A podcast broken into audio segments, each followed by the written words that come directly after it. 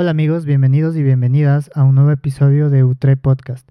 En esta ocasión conversé con Carlos Arellano, él es fundador de una plataforma tecnológica en Ecuador que se llama Morphy y es un apasionado por la tecnología. Así que conversamos acerca del lado bueno y el lado malo de la inteligencia artificial, de la relación del humano y la tecnología, además de posibles escenarios de la humanidad en el futuro. Así que nada, eh, les dejo con el episodio, pónganse cómodos y espero que lo disfruten igual que yo. Hola Charlie, muchas gracias por, por darte el tiempo. Bienvenido a Utre Podcast. Te cuento que soy seguidor de Morphy y me parece un proyecto increíble. Por, por donde yo le veo, creo que es una plataforma que, que, brinda por un lado tecnología y por otro también educa a la gente. Pero, eh, ¿quién mejor que, que tú para que le cuentes a la gente qué es Morphy? ¿De dónde sale Morphy? David, muchas gracias por, por, esta invitación y espero que lo que sea que dure este podcast nos divirtamos un rato mientras, no sé, aprenden la gente, nosotros, de un poco, un poco de la tecnología y de, de qué se puede hacer, ¿no? De, de, en el Ecuador y con un poco de ímpetu, creatividad, ñeque, se puede lograr.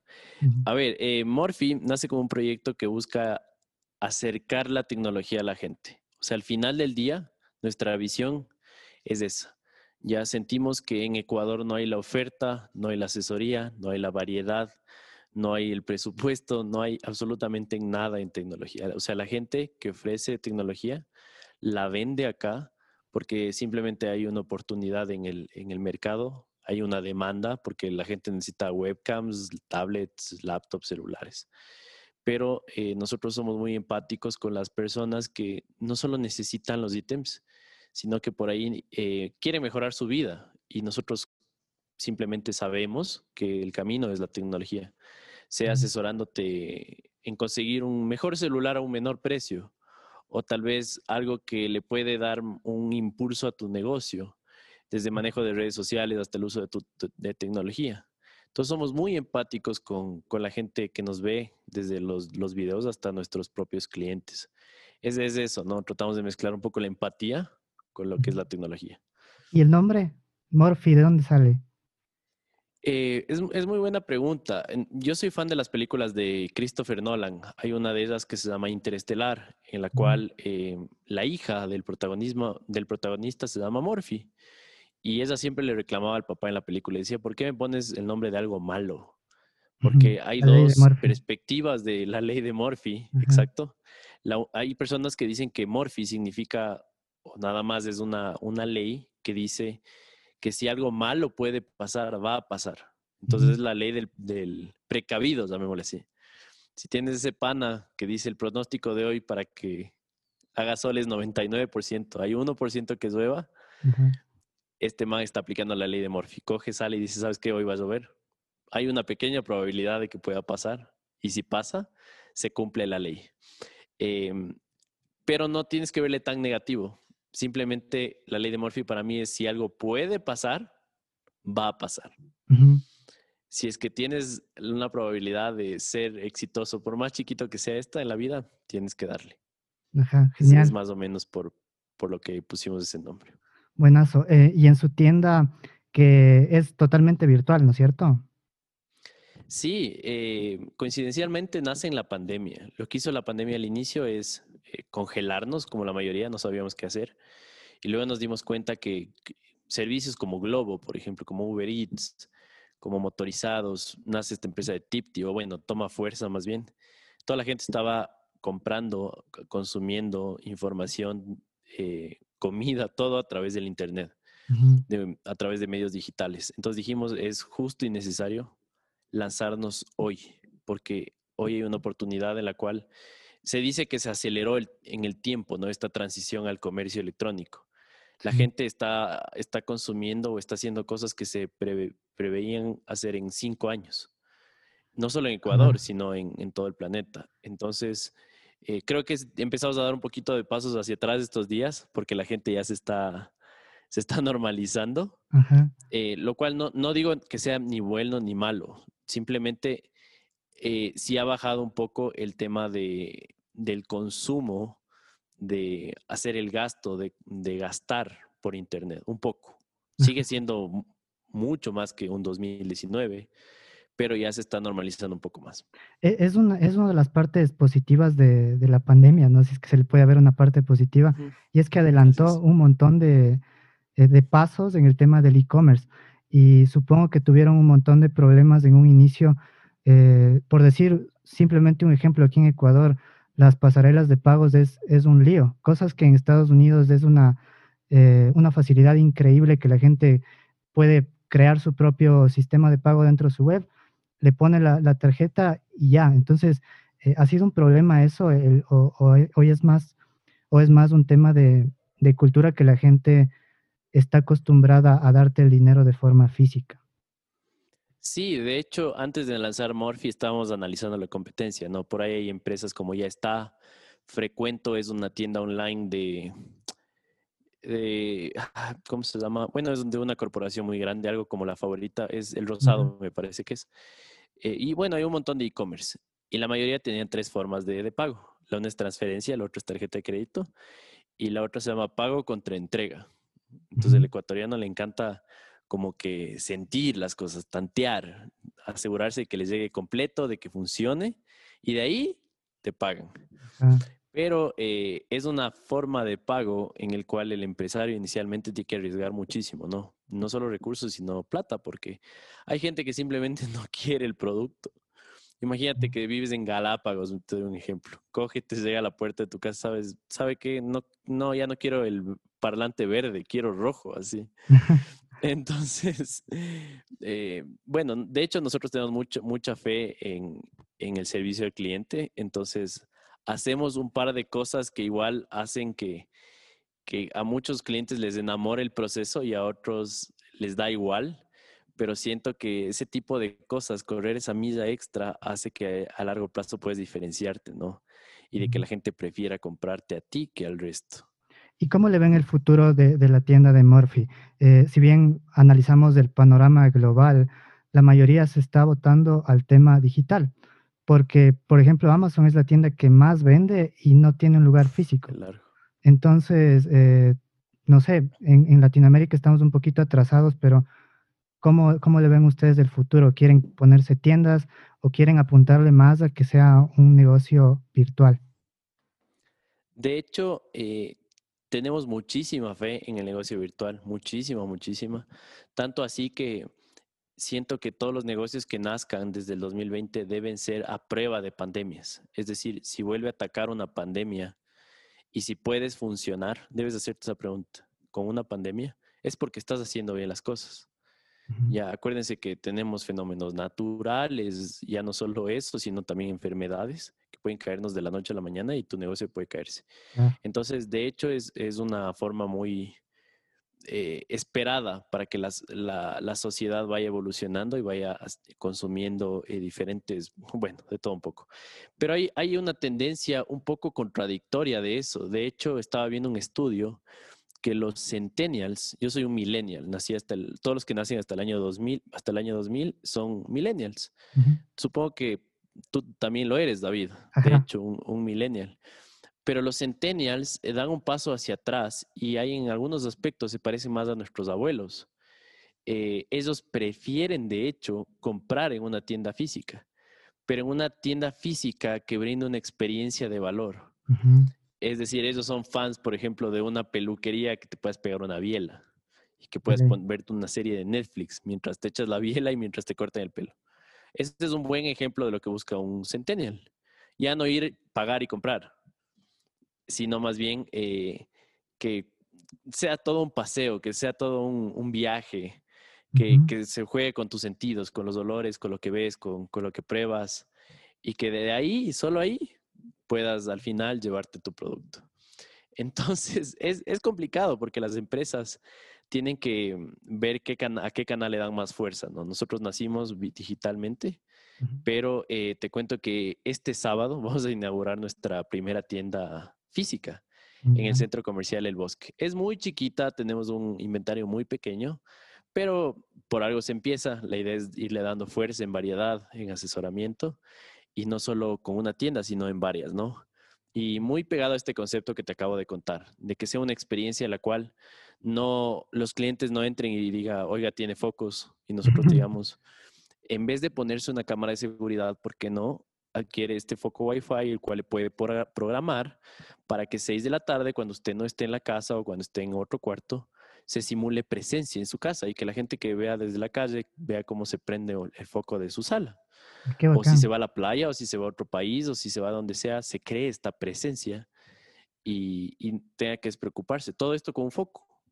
Ajá, y, sería como un bracito, ¿no? Como un bracito de experiencias que incluso a, cualquier curioso que puede ir a tu tienda eh, dice, estoy interesado en un celular, pero no sé cuál.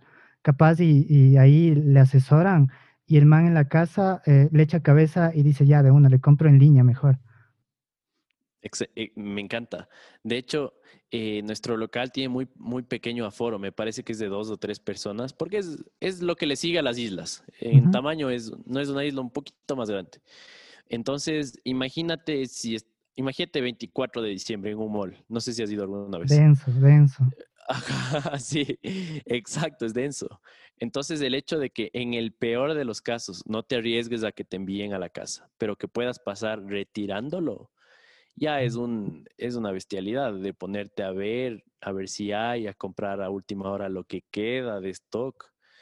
Entonces, eh, más bien creo que ese canal queremos darle fuerza, el de retiro. O sea, que la gente vaya, separe su producto, vaya y pruebe, porque queremos que también conozca el catálogo de productos y diga, chévere, me llevo esto, esto, esto, este otro. Ajá. Eh, ustedes en su tienda tienen varias marcas, ¿no es cierto? Hay Xiaomi, Google, vi por ahí Samsung y otras marcas eh, JBL en audio.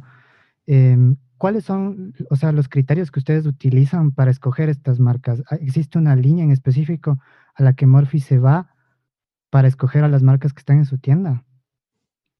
Eh, la primera variable es costo-beneficio, ¿no? Definitivamente tratamos de que obtengas la mayor cantidad de beneficios, la mejor calidad de beneficios por el menor precio posible.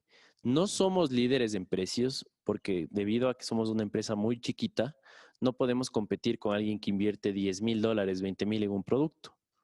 De hecho, nos dan precios superiores porque no tenemos la capacidad de hacerlo.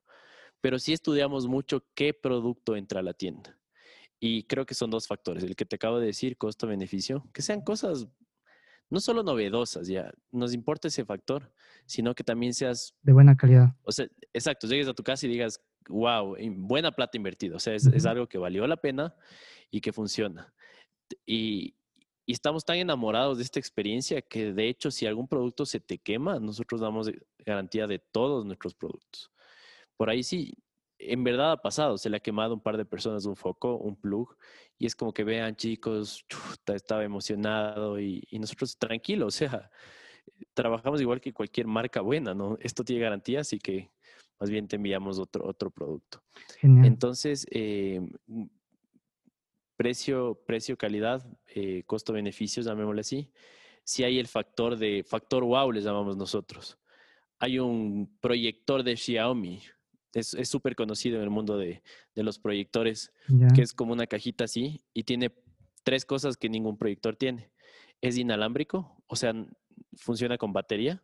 Dos, tiene los parlantes incorporados adentro del proyector. O sea, tiene prácticamente un equipo de sonido incorporado y aparte tiene instalado Android TV. Entonces tiene cargado Netflix, eh, YouTube, HBO, Max, todas las apps que quieras de streaming. Entonces es, es una belleza. Si te puedes saber qué te ofrece eso. Eh, me parece que en China está como en 550 y estamos importándolo yo y ahorita y vamos a tratar de, que salga el mejor precio por acá. Entonces cumple con eso, ¿no? Es, es de buena marca, eh, costo-beneficio porque tienes un montón de funciones por un precio relativamente bueno en base a otro proyector o en base a una tele. Y hay el factor wow porque la combinación de, estos, de estas funciones hace que sea un producto único, que la gente le, les llame la atención. Es súper interesante, principalmente el tema de calidad, porque eh, actualmente nos estamos mudando hacia un estilo de vida más minimalista, ¿no? Básicamente lo que quiere decir es que buscar lo esencial, menos es más. Entonces, por ese lado buscamos productos que sean buenos, pero los productos que son buenos normalmente son caros. Eh, pero lo que esperamos al comprar un producto caro es que nos dure un montón de tiempo. Entonces, creo que debes estar familiarizado con, con este término que es la obsolescencia programada.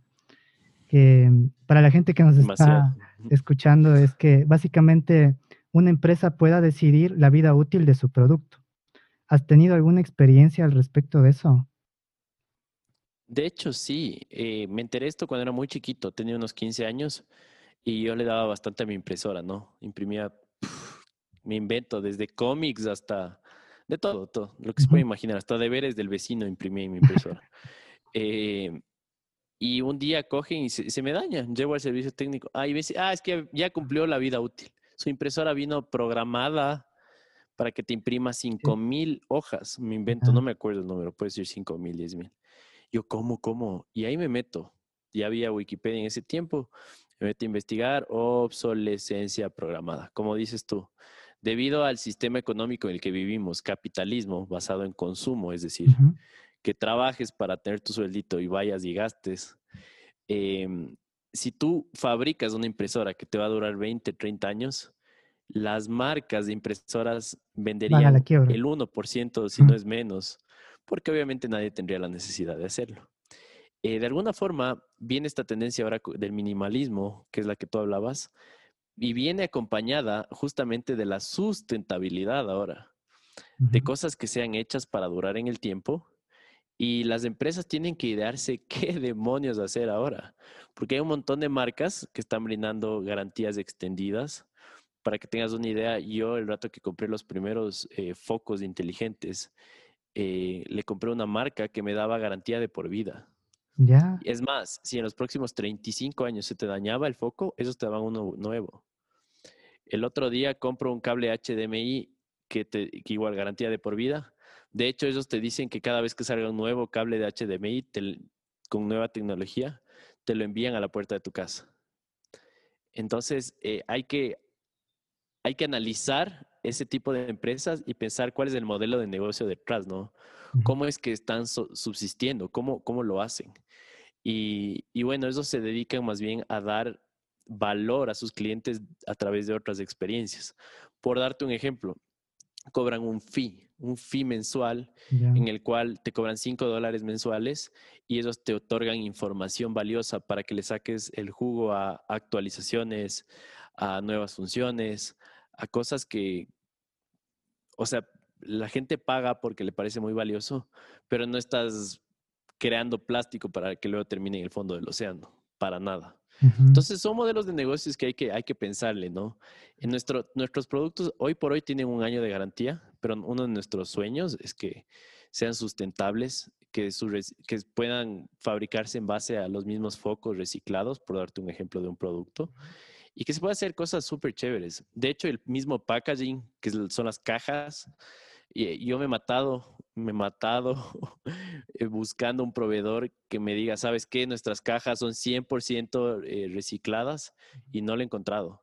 Así que más bien, eh, David, si por ahí alguien está escuchando el podcast y conoce de alguna empresa que haga packaging responsable, porfa que, nos escriban y, nos pasen el contacto. Es súper bacán el tema que, que, que topas porque justo hace una semana eh, salió el iPhone 12. Ustedes hicieron una transmisión también sobre, sobre este teléfono.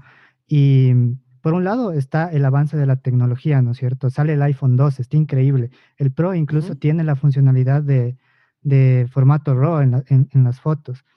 Pero aparte de eso también sale el, el, iOS 14, ¿no es cierto? Que es un sistema operativo más potente, más orientado al usuario, etcétera. Eh, pero ¿qué, ¿cuáles son los efectos secundarios de eso? Que la gente que tiene teléfonos de menor gama, es decir, qué sé yo, un iPhone 6S, un 7, un 8, a la larga, si es que actualiza el iOS 14, se le va a volver lento. Va a perder funcionalidades y de alguna forma siento que podría haber una especie de complot en la tecnología también, porque no es solo el sistema operativo, o sea, también hay actualizaciones casi semanales de Facebook, de Instagram que hacen que tu teléfono, las aplicaciones sean más pesadas, necesitas más memoria, que eh, necesite más procesamiento, se hacen lentos. Entonces, ¿qué opinas al respecto? O sea, también eh, desde, desde el lado tecnológico nos obligan a tener el último iPhone, a tener la última computadora. Claro, de hecho, de hecho este NAS, porque no solo lo que dices es cierto, sino que es a un punto en el cual pocas personas pueden concebirlo, porque es hasta maquiavélico hasta cierto punto. Eh, no, como dices tú, no solo son las actualizaciones, sino también lo que causan estas actualizaciones, por darte un ejemplo.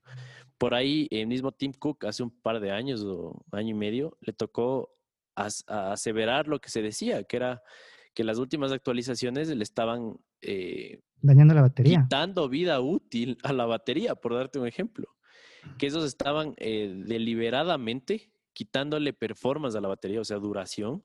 imagínense un día actualizas tu celu y ya no te dura ocho horas, sino seis.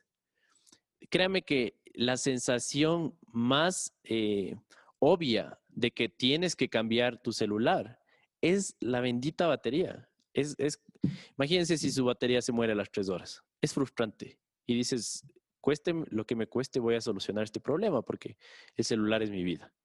Entonces, las empresas saben este tipo de, psicología mejor que, lo que estamos teniendo en esta conversación y explotan eso, explotan porque obviamente por ahí tienen la bandera de que son empresas ecológicas, que es lo que hizo Apple en esta, en, la entrega del último iPhone 12, ¿no? Increíble eso.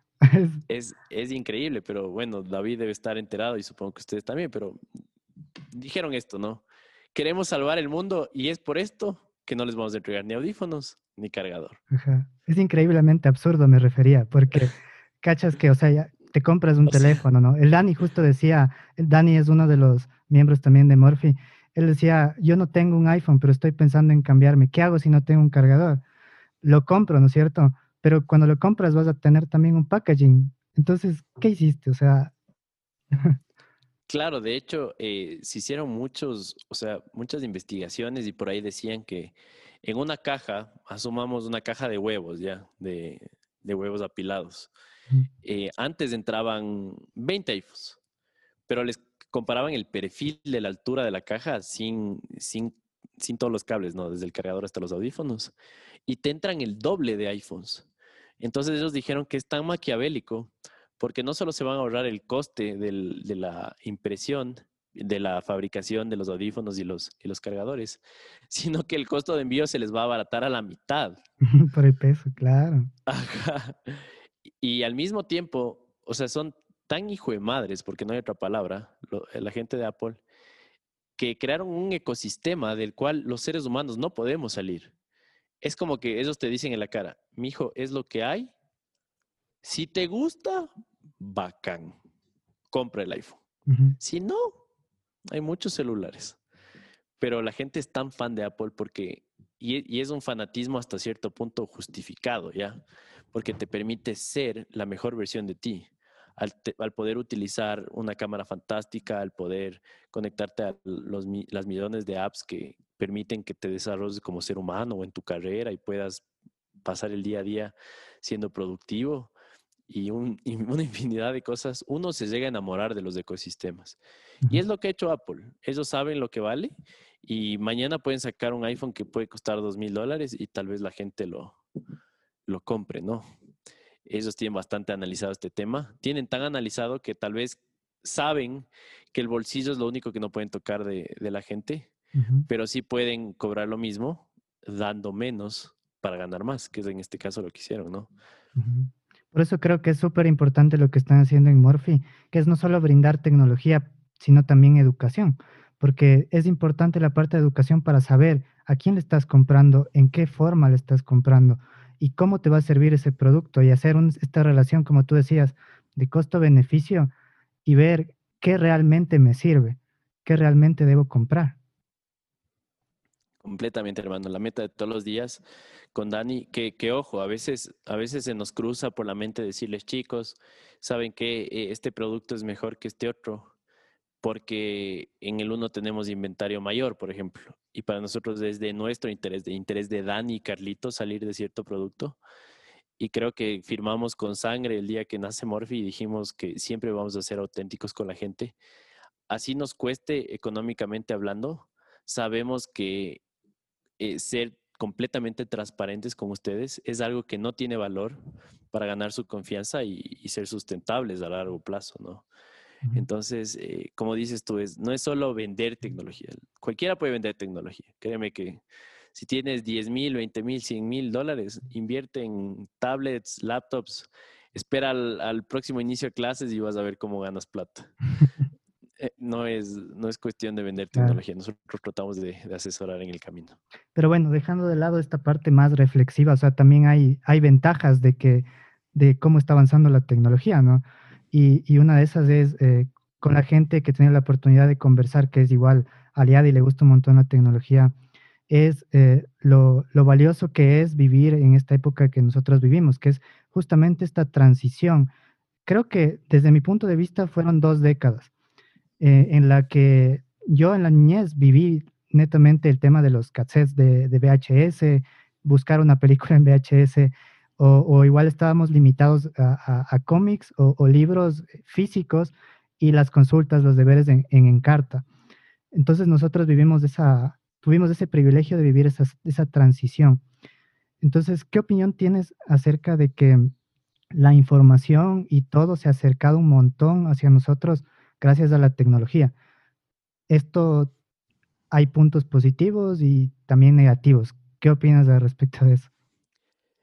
Es claro, a ver, eh, empresas como Google, Facebook, Microsoft han avanzado a un punto en el cual hacen tantas cosas por nosotros que ni siquiera nos damos cuenta, ¿no? Por ahí el otro día, eh, no sé si les ha pasado, pero uno empieza a tipear en el buscador de Google y ya sabe qué vas a, vas a preguntar. O sea, es increíble. Mientras aplastes una letra adicional, la probabilidad de que prediga lo que estás buscando es más, más acercada, ¿no? Es como que lee tu mente. Y es por la cantidad de data que están absorbiendo todas estas empresas de ti saben cuál es tu música favorita, saben quién es tu novio, sabes cuántas veces vas al baño, saben eh, cuál es tu debilidad hablando de, gustos, qué tipo de ropa te gusta, qué tipo de gadgets. Entonces, esto hace que las empresas, es, su bandera igual, ¿no? Sean eh, más efectivas para tratar de darte soluciones de la vida. Facebook eh, te muestra las publicaciones que ellos saben que te gusta. Desde qué vas a comer hoy hasta, no sé, el cumpleaños de tu tío, el raro, el que vive al otro lado del planeta y nunca, nunca sabes de él. Entonces, todas estas empresas utilizan algo que se llama Machine Learning para em, aprender de ti y crear un modelo en el cual básicamente predigan todo lo que tú vas a hacer. Y no solo predigan, sino que también cambien tu forma de ser a su antojo, ¿no? Eh, bueno, es súper denso y creo que vamos a hablar más, más luego de ese tema, pero mm, eh, e, es, una, a ver, es una moneda con dos caras, ¿ya? Lo que les empecé a decir es tal vez de la parte media creepy, pero créanme que al final del día, empresas que sobrevivieron y que nacieron durante una pandemia no lo hubieran hecho si no hubieran Facebook, por darles un ejemplo. Claro. Eh, entonces, este tipo de cosas están y existen, porque de hecho es una necesidad humana la de maximizar nuestras ideas, nuestros servicios, nuestros proyectos. Y las redes sociales hacen eso. Lo, difunden a un nivel que nunca imaginamos. Y, le tenemos... no solo eso, e, exacto, y es, y es en todo extremo, ¿no?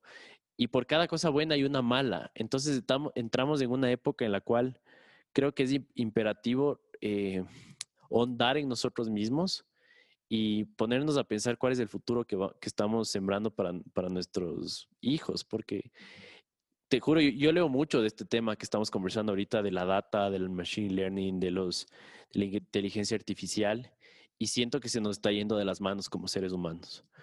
Para que tengas una idea, en los próximos 10 años va a haber más avances que en los últimos 10.000. O sea, cojo, sin contar el 2020.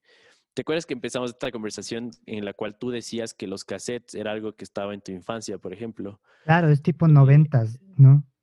Ya, exacto. Imagínate, noventas, han pasado 20, 30 años y hemos avanzado tanto que es irreconocible todo lo que, lo que vivimos cuando éramos pequeños.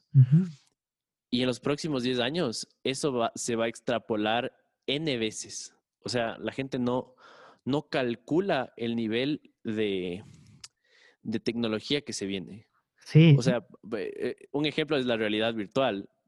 el hecho de que te pongas unas gafas y que te transportes a cualquier parte en el mundo o a cualquier universo o a cualquier historia y que no te des cuenta entre eso y la realidad, eso, eso va a pasar en los próximos 10 años. Sí, no solo Eh, eso. y bueno, te viene un montón de cosas. Qué loco. O sea, incluso el tema de la información. eh, es súper positivo que nosotros, o sea, literal, no sabemos algo, cogemos el celu y lo buscamos y ya lo sabemos. Pero el punto negativo es que existe tanta información que ya también se vuelve un tema conformista, en el sentido de que no te da la misma curiosidad que, que existía antes, porque muchos inventos que, que tuvo la humanidad sucedieron cuando teníamos estas limitaciones físicas, o eh, dígase, por, por- como ejemplo, alguien que tenía que escribir un libro antes de- del Word, de los procesadores de textos, ¿cómo le hacían eso? O el tema de alguien que estaba aburrido y, y se inventó que, que podía hacer alguna especie de, de videojuego, de consola o formas creativas de, cambiar esa inconformidad. Ahora, en cambio, tenemos estas soluciones a muchos problemas o, incluso problemas que ni siquiera imaginábamos que teníamos. Hasta se podría decir que, que ha avanzado tan rápido la tecnología que, que la inteligencia que, que estamos construyendo ahora cada vez es mayor, que incluso podría ser mayor a la inteligencia de nosotros. Eso genera una, una gran preocupación en mí, la verdad.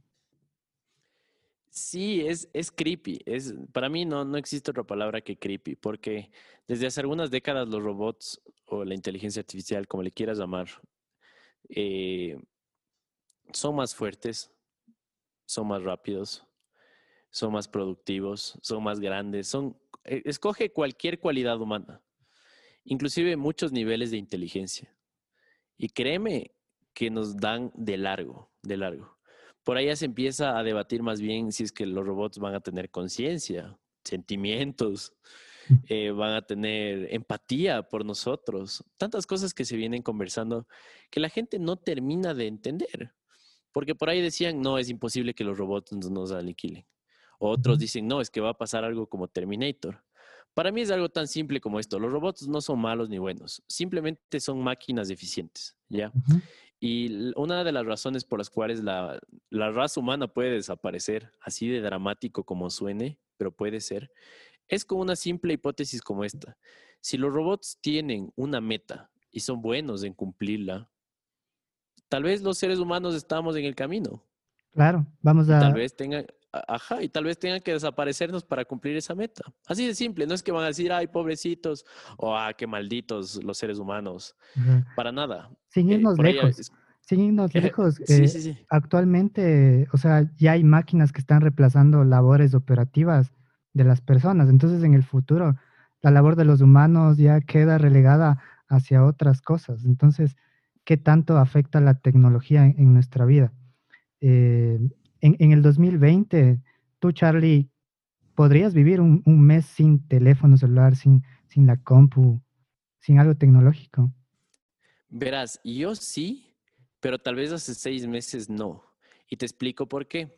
Empecé a investigar un poquito eh, sobre, el, ponles a los 10 personas más millonarias en el planeta.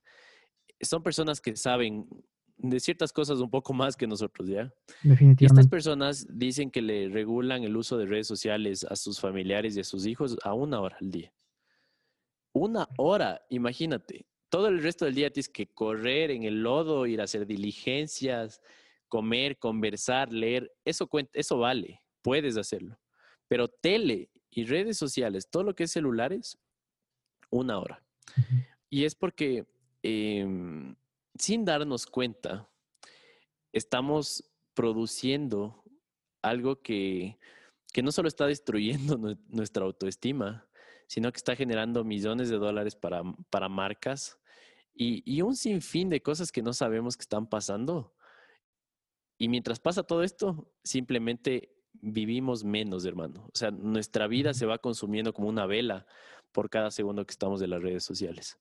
De hecho, hay muchos estudios. eh, justo estábamos viendo una, una serie con mi familia que se llama El Dilema Social, que está en Netflix, que deberían verla, porque fue un despertar también para mí, en el cual se habla de estos temas y se dice que eh, cuando nace Facebook, como en el 2010, si no estoy mal, el repunte de suicidios a nivel mundial se disparó, bueno, sobre todo en Estados Unidos, Y es porque las redes sociales, imagínense, para mí era súper deprimente abrir mi Instagram hace un año, ¿no?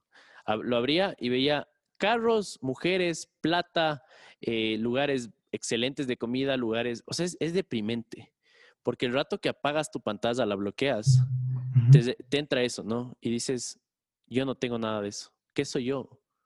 No soy ni pinta, no tengo plata. Exacto, y entonces te destruye la autoestima, te destruye la moral, porque lamentablemente nuestros cerebros funcionan así, están, están programados para comparar, como dices tú.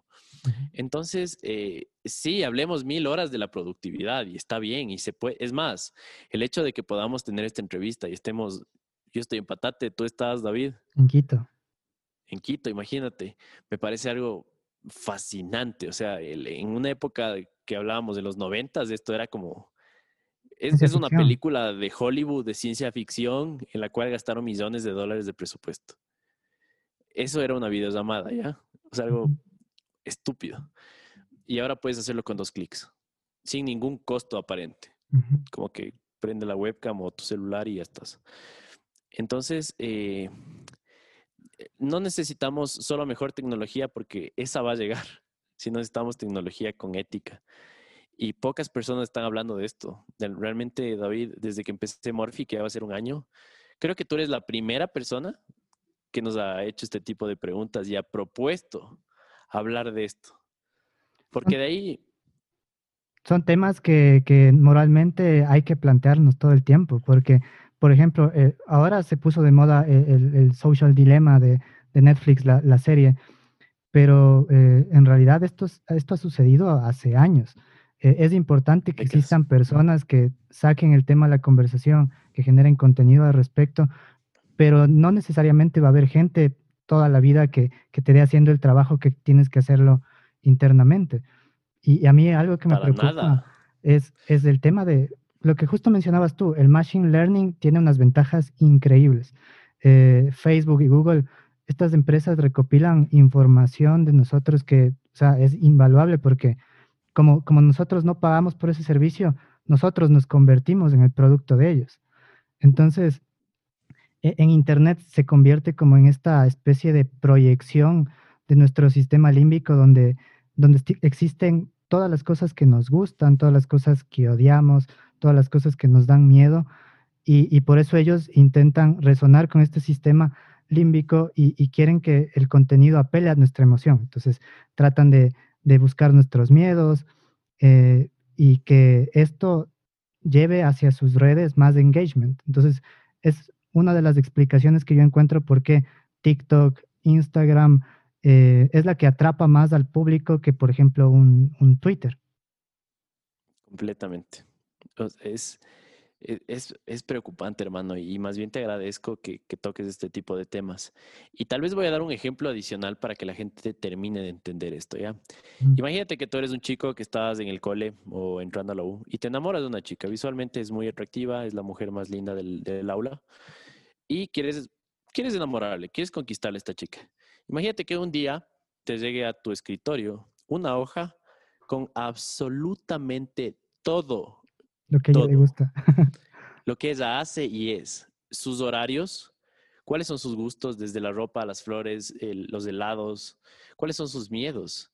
Es más, te da la información hasta de cómo va a reaccionar si tú empiezas a hablar de ciertos temas de conversación. Hermano, la tienes aquí. La interacción humana se quedó, pero...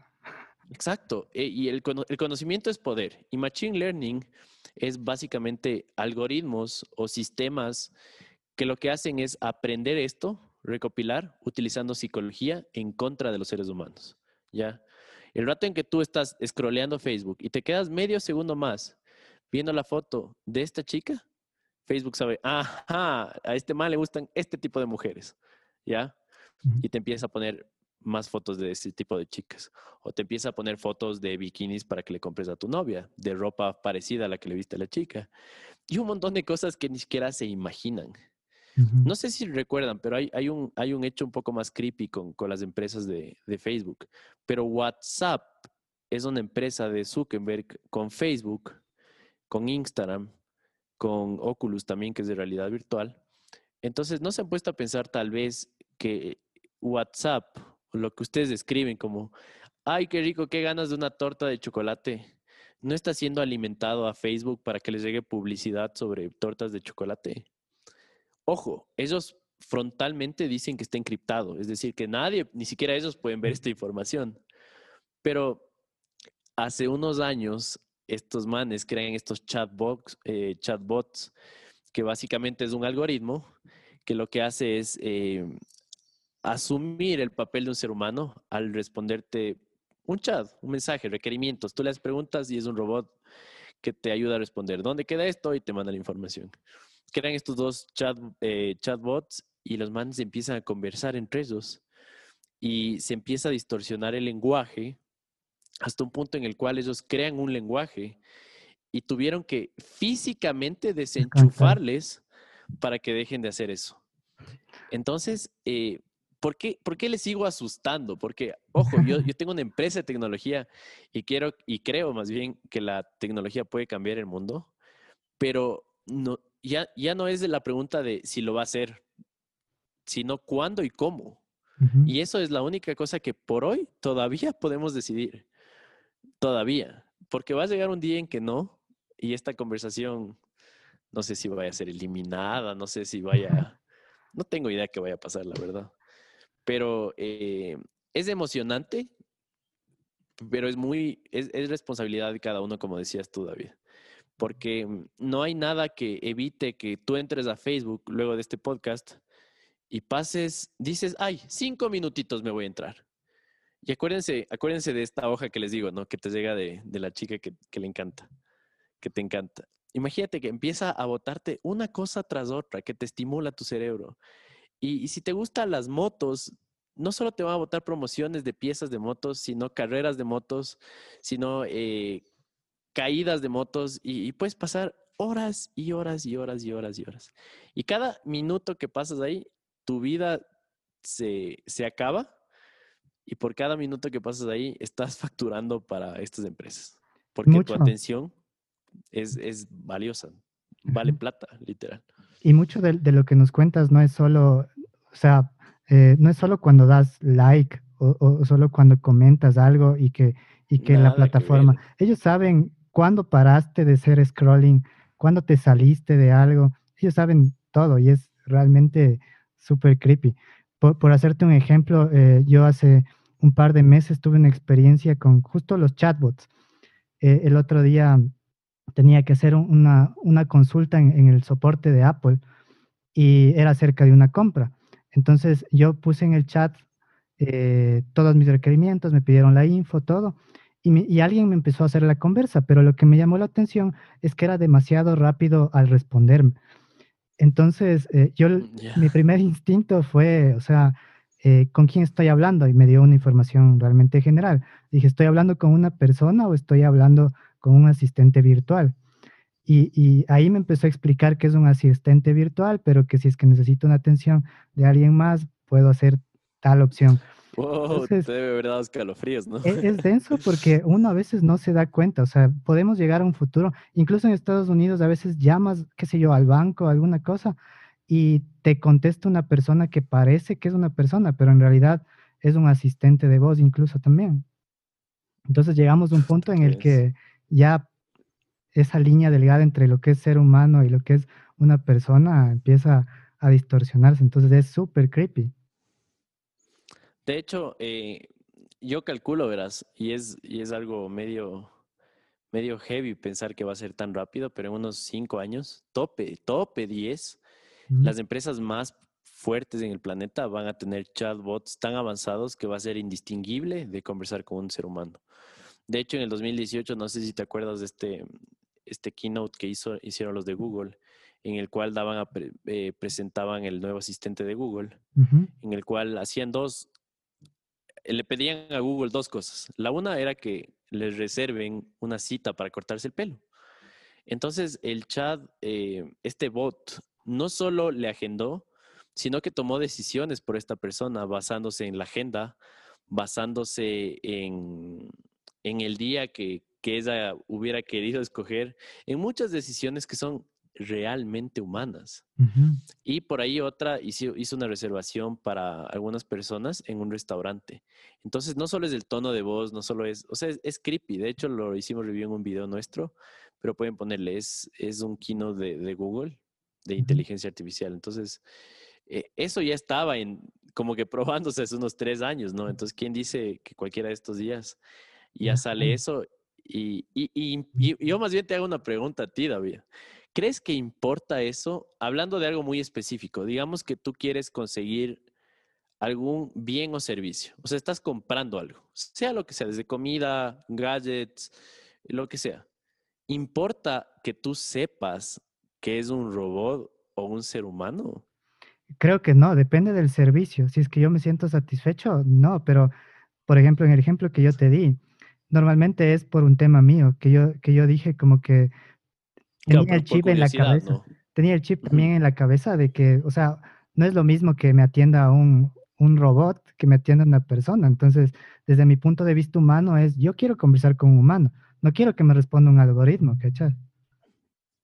Es que es raro, o sea, acuérdate que los seres humanos nos cuesta eh, no solo entender, sino acostumbrarnos a ciertas realidades. Y para mí es, eh, es, es incómodo saber que estás conversando con, con un, con un robot. De hecho, creo que la mayor, hay una frase por ahí que dice que ojos que no, ¿cómo es? Ojos que no ven, corazón que no siente. Eh, por ahí aplica esto bastante, ¿no? Dicen que las personas más ignorantes son las más felices, porque ignoran desde que su pareja les es infiel hasta hasta que sus hijos son unos completos vagos. Me estoy inventando cosas muy extremas. Pero tú, que tú ignores esto hace que puedas dormir mejor por la noche. Está bien que lo ignores o no, es un tema para otro podcast, pero yo creo que en bienes y servicios no es necesario siempre y cuando sea efectivo, siempre y cuando te dé un buen servicio. Pero tal vez, eh, digamos que estás un poquito deprimido y contratas a un psicólogo y que por ahí te enteres en, la sexta sesión que el chatbot, que, que, es un chatbot y no un ser humano ni, ni tu psicólogo, o sea, demente. De hecho, hay una película, no sé si has visto, se llama Hair. Sí. En el cual deberían ver, ¿no? Pero sin spoilearles mucho, es una historia de cómo un ser humano se enamora de, de un asistente de voz. Eh, es más, la persona que hace esta voz es Scarlett Johansson y gana un Oscar sin salir en la película, solo por su voz, porque la hace tan empática que dicen que es, no es como, es, así le debería llamar este podcast, no, no es, no es si va a pasar, sino cuándo. De hecho, va a pasar eso algún rato. Sí, sí, les recomendamos full. Hair de Spike Jones es genial esa película, deberían verse. Y justo en lo que hablas acerca de de la, de la ignorancia a veces es, es más cómoda. Elon Musk, el, este genio que en el mundo tiene un montón de empresas, eh, la que a mí más me, me, llama la atención por lo divertida que es, es The Boring Company, la que lanzó el lanzallamas. SpaceX eh, de viajes en el espacio, Tesla, eh, no me acuerdo cuál es la de, la de los paneles solares, pero bueno, es una persona... Es Solar City, pero ya la, ya la absorbió Tesla. Ya, no hay esa empresa. E, el, MA es un crack, o sea, él está en la vanguardia de, lo que tiene que ver con, con, temas tecnológicos. Él, yo personalmente pienso que es una de las personas más inteligentes que tenemos ahora y él ha advertido varias veces del peligro de la inteligencia artificial al gobierno de Obama, al Congreso, eh, también se reunió con Trump y parece que nadie le entiende o parece que a nadie le importa. ¿Y, y por qué? Las dos. ¿Por qué, es esto peligroso? Para que entienda la gente. O sea, hay, algo dentro de, dentro de la tecnología que se llama la singularidad. Y la singularidad tecnológica implica que, que un equipo de cómputo, que una red informática o que un robot sea capaz de automanejarse, tanto eh, manejarse y automejorarse, tanto en el tema de diseño como en el tema de construcción. O sea, básicamente un robot o una computadora podría crear otra igual o mejor que él. Es decir, la autoconciencia de un, de un sistema informático. Es algo que es súper difícil de predecir y que si pasaría, eh, o sea, sería que los humanos tendríamos máquinas o sea, hay dos, hay dos vías, ¿no es cierto? Una es positiva, que sea algo increíble, y hay otra que es algo desastroso y que las máquinas se tornen en contra de los humanos y como decías, desarrollen su propio lenguaje, no entendamos. Y ahí incluso hay películas súper interesantes. La, una es The Matrix, en la que dicen este, este escenario súper catastrófico en el que las máquinas se dieron cuenta que los humanos no necesitan a los humanos. Los humanos eh, taparon el sol porque, porque las máquinas se alimentaban de, luz solar. Y, las máquinas utilizaron a los humanos como energía. Como baterías. Transformaron a los humanos en pilas. Entonces, es, es lo caso. ¿Qué opinas al respecto? Chuta. Eh, aquí es donde sacamos la biela o la weed. ¿Cuál, de las dos? Lo que tengas a la mano. Bueno, aquí yo le hago más a la, a biela, ya le voy a sacar. Eh, chuta, es, es complejo porque, a ver, les, les voy a dar otro ejemplo para, para que nos vayan sentando con nosotros. Imaginémonos que está cruzando una colonia de hormigas por el desierto. Es, es, lo que somos en relación al universo en un desierto. Somos hormigas, infinitamente pequeños seres vivos que tenemos metas, sueños, queremos cumplir cosas. Y por ahí vienen los seres humanos y hacen una, carretera. Imagínate, vienen y le destruyen a la colonia. Ni siquiera se enteraron que está ahí la colonia. Eso es lo que puede pasar con los robots. Ya en un, en una, en un intento por cumplir uno de sus cometidos, sea el que sea, tal vez nosotros estemos estorbando, lo cual es bastante probable, porque deben haber visto estas series en las cuales se asume que los seres humanos desaparecemos. Y toda la vida, todo en el planeta Tierra eh, absorbe lo que alguna vez fue creado por los seres humanos, porque aquí estamos de más nosotros hasta cierto punto. De hecho, las especies en peligro de extinción renacen, los, eh, todo el tema del petróleo se queda abajo de la tierra, eh, la combustión ya no, ya no destruye la capa de ozono y los ecosistemas. O sea, es algo bueno que pasaría si es que desaparecemos, ¿ya? Entonces, es muy probable que en, una meta por, por hacer inclusive algo bueno, los robots nos eliminen, ¿ya? Por ahí estas, estas reglas de, de Asimov, no sé si has escuchado, leyes de Asimov. No las he escuchado. Eh, e, esta idea de que los robots pueden, pueden controlarnos me parece que ya existe durante décadas, ¿no? Entonces, Isaac Asimov, que es, este, es un escritor de ciencia ficción, ya postuló eh, cuáles serían las reglas para que no pasen estos escenarios, ¿no? Entonces te las voy a leer ahorita ya, porque me parecen súper interesantes. De una. Verás, em, son tres leyes, las, las tres, tres leyes de la robótica se llaman. Ajá para que supuestamente los, robots no aniquilen nuestra existencia, deben estar programadas de alguna forma en su chip, en su memoria, en lo que sea que, sea, tres leyes inamovibles. O sea, no hay en ningún escenario en el cual ellos puedan como que romper estas leyes. Y son tres. Un robot no hará daño a ningún ser humano, ni por inacción, o sea, por explotarse, matarse, o permitirá que un ser humano sufra daño. Ojo, un robot no, nunca hará daño, o sea, en ningún escenario. Perfecto, está interesante. Segunda, un robot debe cumplir las órdenes dadas por los seres humanos, o sea, siempre deben hacernos caso a nosotros, a excepción de aquellas que entren en conflicto con la primera ley.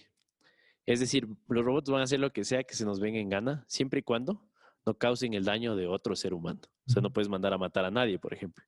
Eso está en contra, o debería estar en la contra de un, de la naturaleza de un robot.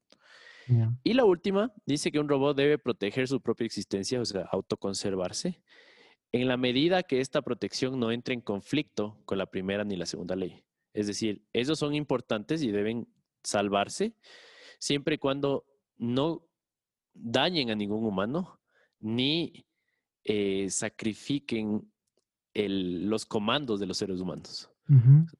Si me cachas?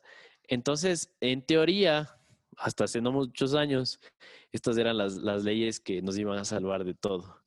Pero ya hay, hay algunos escenarios ahí eh, éticos en el cual se, habla de que sí hay fallas en esas leyes. O sea, hay unas, son como lagunas legales, llamémosles así, en los cuales los robots sí podrían como que esquivar las leyes y hacer lo que les dé las, lo que les dé la gana. Es que en texto es increíble, o sea, son unas leyes increíbles que en teoría funcionan, pero a la final deberían funcionar, claro, no no hay no hay falla por ahí, pero Ajá, pero a la final, o sea, los robots son programados por humanos y los humanos tenemos sesgos y los humanos tenemos errores. Exacto, y, y aparte son, son leyes que, chuta, no sé, o sea, eh, todo se puede hackear, por darte un ejemplo. Todo, absolutamente todo, ningún sistema es perfecto. Entonces, ¿qué, evita que los robots al final del día descifren alguna forma de omitir estas leyes? No, no existe garantía, no, no hay un mecanismo que haga eso. Es, es, complicado. Entonces, eh, lo, de la lo, de la inteligencia artificial, eh, para la gente que crea que Terminator es solo una película o que Matrix es solo una película, depende de nosotros que no pase eso. Pero si seguimos esta, este ritmo, es muy probable que pase. Y no hay quien nos salve porque no hay legislación ni nada. ¿Qué va a haber legislación? De hecho, Elon, eh, o sea, bajo esa premisa, él dice, si no puedes vencerlo, mejor únete. Y crea esta este side project que se llama ah, Neuralink, eh, el cual la idea es crear una interfaz con, con, una banda ancha de velocidad rápida en la que de alguna forma el cerebro Compensemos. se conecte con la inteligencia artificial. Porque según Elon, él dice que tenemos un problema, bueno, él, él, lo ve al humano desde un punto de vista netamente físico, ¿no? Y él dice que tenemos un problema de ancho de banda. Entonces, nos ve como robots y dice, que comunicarnos a través de nuestros dedos es muy lento. Porque, a ver, si, si, si lo ponemos... Aprender, eh, obtener información es muy lento para un ser humano. Exacto. Tienes que ir cinco años a una universidad para aprender alguna especialidad, ¿ya? Cinco años, imagínate. Si lo vemos desde, desde otro punto de vista, o sea, nosotros prácticamente ahora somos cyborgs. ¿Por qué? Porque tenemos el, el celu al lado, que es nuestro aliado tecnológico donde está también una gran parte de inteligencia. Entonces, no tenemos algo, lo consultamos, calculadora, agenda. El celular no tiene una memoria que falle como la nuestra, o un lente que falle, etcétera. Entonces, es, es, es, lo caso lo que, lo que él está proponiendo al respecto. Entonces, él dice que nuestro sistema límbico y corteza cerebral funciona en simbiosis, pero el sistema límbico es el que manda al córtex y el córtex trata de hacer al sistema límbico feliz y esa es su función. Entonces, ¿cómo, cómo hacer al sistema límbico feliz? El sistema límbico es este sistema que controla nuestras emociones, que tenían que ver con miedo, con lo que nos hace más felices, etcétera. Entonces, si existiera, él dice si existiera una tercera capa o una variable de inteligencia artificial y que fuera también simbiótica, es decir, que funcione en conjunto a nuestro córtex y nuestro sistema límbico, nuestras capacidades cognitivas mejorarían. Es decir, que nuestras habilidades de sumas, de restas, etcétera, nuestra habilidad lógica nos haría superhumanos para resumidas cuentas. Entonces, eh, nos ponemos a pensar cómo sería un futuro en el que nos mezclemos también con las máquinas. Claro, y es, y es algo que en primera instancia puede parecer algo bastante impráctico, riesgoso, algo que no quisiéramos, porque físicamente lo que se tiene que hacer es un agujero en tu cráneo y conectar cables eh, a una batería con un procesador, a una antena Wi-Fi en este caso, para ponerles en términos cristianos. Entonces, ¿qué hueco, cables? ¿Cómo me voy a bañar? ¿Cómo? O sea, preguntas básicas que se te vienen a la mente es, algo inconveniente hasta cierto punto. Y de hecho, se dice que el día en que empiece a pasar esto, la mayoría de gente no lo va, va a optarlo por, por no hacerlo, porque obviamente es algo que, que genera muchas más dudas que respuestas, ¿no? Pero el momento, yo estaba conversando con mi hermana el otro día de este tema, pero mi hermana es fotógrafa, ¿no? Entonces yo le decía, imagínate, ñaña, estás en una sesión de fotos, ¿no? Y estás haciendo fotos con, es un, es un taller con muchos fotógrafos o una competencia y todos empiezan a ver, eh, hacen la utilización de Neuralink para descifrar cuál es el mejor ángulo de, de una foto. Y empiezan a, imagínate, a recorrer la web para ver eh, la configuración de la cámara, la, condición de la luz, el ángulo, eh, qué decirle a la, a la modelo en este caso para que sonría, no sonría, lo que sea. Y toda esta información haga que ellos saquen en cuestión de segundos la foto perfecta. Versus las otras personas que van a estar como, bueno, eh, probemos esto, el otro. Prueba y error, prueba y error. arte puro, ya llamémosle así. Entonces empezamos a conversar de cosas como, bueno, ¿y qué es el arte? Y ella me decía, el arte es, es expresarse, me decía. Yo le digo, pero expresarte en base a qué? A todo lo que has aprendido, lo que eres como ser humano, lo que eres hasta el día en que tomas una foto o haces una pintura. Todas las historias que escuchaste, todos los sueños que tuviste, los lugares que conociste, eso eres. Eso es arte, expresar eso en base a tus a tu percepción, a tus sentidos, a tus filtros, lo que sea. Pero eh, el hecho de que hagas uso de la tecnología no te hace menos artista. De hecho, te hace un artista más experimentado, con más conocimiento, más viajado, más todo, porque tienes acceso ilimitado a todo esto de acá, ¿no? En tiempo real, sin darte cuenta, en un abrir y cerrar de ojos. Casi, casi como lo que le pasa a Neo en en Matrix, ¿no? Cuando está cayendo en el helicóptero y le cargan en el chip, en, el cerebro, le dicen, bueno, ¿saben qué? No sé manejar un helicóptero, el helicóptero está cayendo, él está tratando de ver qué hace. Y me parece que en cuestión de menos de dos, tres segundos, le cargan todo un curso completísimo para ser piloto profesional de, helicópteros. Es lo coge y antes de que caiga en el piso ya el man le levanta. Y hace unos años parecía ciencia ficción ahora, ahora ya se está pensando en la misma, lo que te vengo diciendo. ¿Cuándo? ¿Cuándo vamos a ser súper denso, porque he escuchado filósofos hablar al respecto. Por, un ejemplo, sí, uno de los más famosos, el man dijo, eh, chévere, cómo está avanzando la ciencia en resumen, pero imagínense en un mundo en el que incluso si es que tuviéramos este chip, e, este procesador dentro de la cabeza, no necesitaríamos interacción humana si, o sea, una necesidad biológica del ser humano es del sexo, por ejemplo. Y si es que eso se puede simular mediante un procesador, ¿qué pasaría con la humanidad? claro, es, es, es, masturbarle a tu cerebro ya prácticamente, directamente. hackeas tus sentidos. Tus sentidos, todos tus, sí, tu sistema nervioso, tu psiquis, todo, todo, absolutamente todo. Claro, es triste. O sea, yo veo desde lejos y tú estás postrado en una cama conectado y estás en tu mente teniendo una vida más plena que si estuvieras caminando en la vida real, ¿no? Hasta cierto punto. es, es triste. De hecho, hay un montón de películas en las cuales se expone esto. Hasta me parece que Wally hace eso. Hay, hay películas de, de, Disney que ya empiezan a dar primicias de, de lo que podría pasar, ¿no? Es que no solo en la tecnología, creo que también eh, desde un punto de vista espiritual hay esta iniciativa o esta reflexión acerca de probablemente lo que estás viviendo no es la realidad. Lo ves como realidad porque tus sentidos están adaptados hacia eso, pero probablemente es como un Matrix. Probablemente... igualito un Matrix, igualito, no, no existe diferencia. Y, hay algo lo caso también al respecto, y es que Elon dijo como que, o sea, si es que esto se llega a suceder, las personas podrían decidir si es que quieren retener su parte biológica o no, es decir, si quieren morir o no, o descargarse en una especie de nube y existir. Y ahí es cuando se vuelve un capítulo de Black Mirror. Exacto. sí, es, una locura. Eh, algo te iba a decir. Es como, de hecho, a ver, algo, algo interesante de esto de la Matrix, que es algo que también va a pasar eventualmente, es que se dice que hubo iteraciones anteriores en la Matrix, en las cuales todo era felicidad. La gente comía lo que le daba la gana, tenía el dinero que sea o los recursos que sea para hacer lo que sea, pero eh, supuestamente, ¿no? Son, son supuestos todos. El ser humano necesita algo de...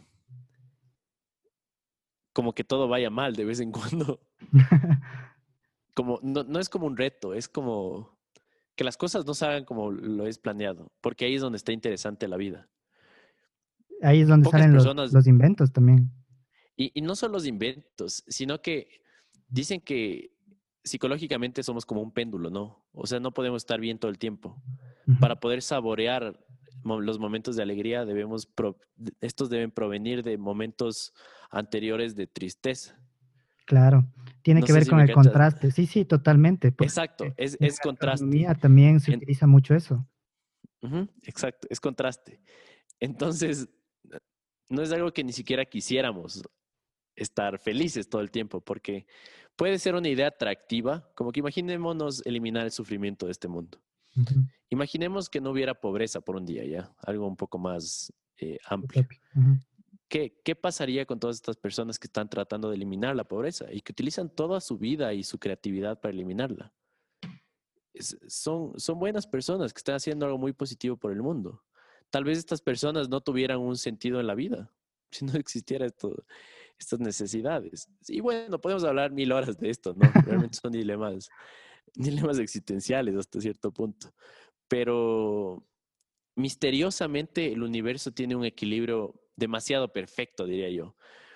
Por ahí otra, otra hipótesis de la- por la cual supuestamente estamos en un, ya en una, mm, una matrix, pero la palabra correcta es una simulación, es que las leyes físicas son muy perfectas. O sea, si uno ve el cielo nocturno, todo está orbitando en, en- en- en perfecta armonía, ¿no? Los planetas, eh, las galaxias, uno ve la Vía Láctea y es un, tenemos un agujero negro que recién fue reconfirmado por un premio Nobel, en el cual tenemos millones y millones de estrellas que están girando eh, alrededor, ¿no? De una forma perfecta. Entonces, se dice que puede ser que ya estemos en una simulación, ¿no? Porque parece un programa de computadora todo esto, ¿no? Es- Sí, y, los propios y- déjà y que- vu. Exacto, y, y qué, y qué creepy saber que no puedes saber la diferencia, porque eh, Elon Musk lo dijo, inclusive hizo un video en Facebook en el cual se hablaba de esto, pero hace 40 años fue creado Pong. Pong es el, el ju- el primer juego que, que se jugó en la vida. Creo que nuestros abuelos inclusive tuvieron chance de jugar. Dos rayitas, ¿no? Y una pelota que va rebotando así. Entonces, es, es el juego más básico del mundo. Eso fue hace 40 años. Hermano, ahora tenemos millones de personas conectadas simultáneamente en videojue- jugando videojuegos que son fotorrealísticamente inseparables de nuestra vida común, o sea, unos gráficos que uno se vuelve loco. Entonces, ¿qué, qué va a pasar en los próximos 10 años o 20? Solo haz una previsión de este tema y, y es, uno no, no, no puede saber, o sea, es tan rápido que no puede saber lo que se viene. Y por ahí hay algo más creepy en todo esto. Por ahí Mark Zuckerberg invirtió hace unos años en esta empresa de Oculus, ¿no? Oculus fue la persona, fue esta empresa que lo que hizo es volverle mainstream otra vez a la realidad virtual. Le volvieron asequible, le volvieron algo que todo el mundo quiere probar por, hasta por novelería. Él compró esta compañía y lo que está haciendo en su última iteración de, de Oculus es iniciar sesión en Facebook Para poder descargarte y acceder al, al ecosistema de, de este Oculus. Entonces, si es que combina la conversación que estábamos teniendo sobre la data en Facebook, imagínense, él va a saber a qué horas te conectas, qué juegas y cómo te sientes con todo esto. Y ahí va, justo lo que Entonces, conversamos. O sea, E- Es, es eh, por ejemplo, bueno, para darle un poco de contexto, en la conferencia donde estaba presentando los primeros dispositivos de Oculus, es súper denso como ver las fotos de un montón de gente puestos artículos en, en- los ojos, conectados entre sí, digámoslo así, y mm, teniendo una, una experiencia de realidad eh, diferente. O sea, en la vida real, supuestamente, entre comillas, están sentados en un auditorio, a la, uno al lado de otro, pero no sabemos qué están viendo en realidad sus sentidos. Y es, o sea, i- irreal, o sea, es... es, es, fuera de este mundo, porque uno ve desde, te- imagin- imaginémonos visión de tercera persona, ¿no? Estás pasando por estas tiendas de tecnología o ves los videos en los cuales la gente utiliza las gafas y dices qué ridículos. O sea, les ves y dices, ¿por qué se mueven así? ¿Qué les pasa? ¿Que están loquitos? Pero pocas, las, pocas son las personas que para el 2020 han probado realidad virtual. Yo vengo probando las cinco años. Y no tienen idea. O sea, proviene de alguien que obtuvo gafas de realidad virtual que nunca fueron las últimas en tecnología. Y siempre, siempre lograba tener, nueve de cada diez personas lograba causarles vértigo, pero vértigo del que te haces pipí, lloras, gritas, y pides a tu mami, así tengas 60 años. O sea, pero emociones reales, crudas. Y todo engañando a dos sentidos y a medio gas, visión y audición. Dos sentidos a medio gas y se conseguí eso en un 2017-18 que vengo probando esto. Entonces, eh, yo tengo un montón de videos de gente que se lanza al piso, patalea, o sea, increíble, increíble. Entonces, ahí es cuando yo empiezo a entender hacia dónde va el mundo y lo preocupante que es, porque si nos retomamos, eh, regresamos a una película de Christopher Nolan, que en este caso es Memento, eh, Memento, perdón, otra es, es el, Memento es buenaza, pero... Es buenísima, obviamente que es buena, pero estaba, quería hablar del origen. Y ahí, en cuando, cuando están investigando este tema del sueño, de cómo sedarse, de cómo dormir varias horas, van donde un químico, me parece que es hindú, el cual el man es como que un genio en esta área, y va a una de las bodegas en, el cual la gente se sedaba para meterse en sus sueños. Imagínense, la gente en este universo podía decidir soñar, podía decidir meterse en su mente y poder eh, perderse en el tiempo-espacio de su mente, ¿ya? Entonces lo que la gente, lo que el man le decía, oye, pero ¿por qué no van a dormir a su casa, que no tienen techo o lo que sea? Y le explicó la relación que hay entre el sueño que esto no es nada científico, ¿no? Es completamente aleatorio esto. Pero en la película dicen que por cada cinco minutos que tú duermes en la vida real, tú vives una hora de sueño, ¿ya? Es decir, si duermes una hora, multiplícalo por seis por cinco, eh, por, ¿qué sería? Por seis. Por seis veces. Eh, sí, por seis veces. Tú, tú duermes eh, una hora, y realmente estás durmiendo, estás viviendo un sueño de seis horas. Ajá. experimentando seis horas de sueño. Entonces, dice que si dormías ocho horas, en este caso sería 48 horas de sueño. Eso es dos días. Entonces, esta gente pasaba más tiempo soñando que viviendo la vida real, o sea, que caminando, yendo a su trabajo, a comer, lo que sea. Entonces, él, él decía una frase que ellos vienen a despertar, decía acá refiriéndose a que su vida realmente ya estaba en los sueños, porque la mayoría de tiempo pasaban ahí y es un mundo en el cual ellos podían moldear con su mente lo que pasaba, las experiencias, los lugares, eh, todo, absolutamente todo. Entonces, ese escenario es el que más me preocupa, porque eh, aspectos como cuidarse la alimentación, cuidarse el físico, que salga a trotar media hora de ejercicio, van a ser algo... Reemplazados reemplazados por personas, a ver, van a ser lujos que van a escoger a ser personas que tienen eh, las ganas de sufrirla más que nunca para verse así. Porque si tú te pones unas gafas, regresas a ver abajo y tienes cuadritos y sientes, porque pasas tus manos por ahí y lo sientes y te sientes súper rápido y, todo joven, o sea, eres el, ser humano perfecto, ya físicamente perfecto, y pasas la mayoría del día ahí. Tal vez te despiertas y más bien la vida real se vuelve tu pesadilla y estar en las gafas se vuelve tu sueño, ¿no? Tu vida soñada, lo que siempre quisiste. ¿Y con qué? Con una suscripción mensual como de Netflix, ¿no? Que en este caso te cobraría Oculus de 6 dólares. Me estoy inventando cualquier cosa. ¿Qué escenario más fuerte que me cuenta? Y, es creepy porque hay ya de hecho interpretaciones artísticas de este escenario en el cual tú ves a alguien completamente raquítico en una esquina con una lámpara, un colchón viejito y no tienen más, hermano. Solo hay fundas de comida regadas en toda la casa. me parece que era de globo así. Entonces estas personas lo que hacían era comían y seguían jugando y pasaban todo el día conectados a esta realidad.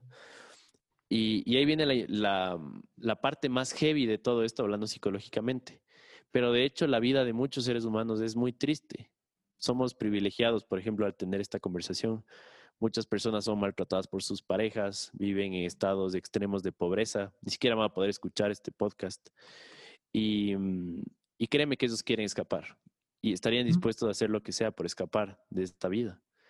Y si para eso tienen que pagar 6 dólares o comprarse un galle de tecnología, lo van a hacer. Y no les va a importar ninguna consecuencia porque están en un lugar eh, malo en su vida.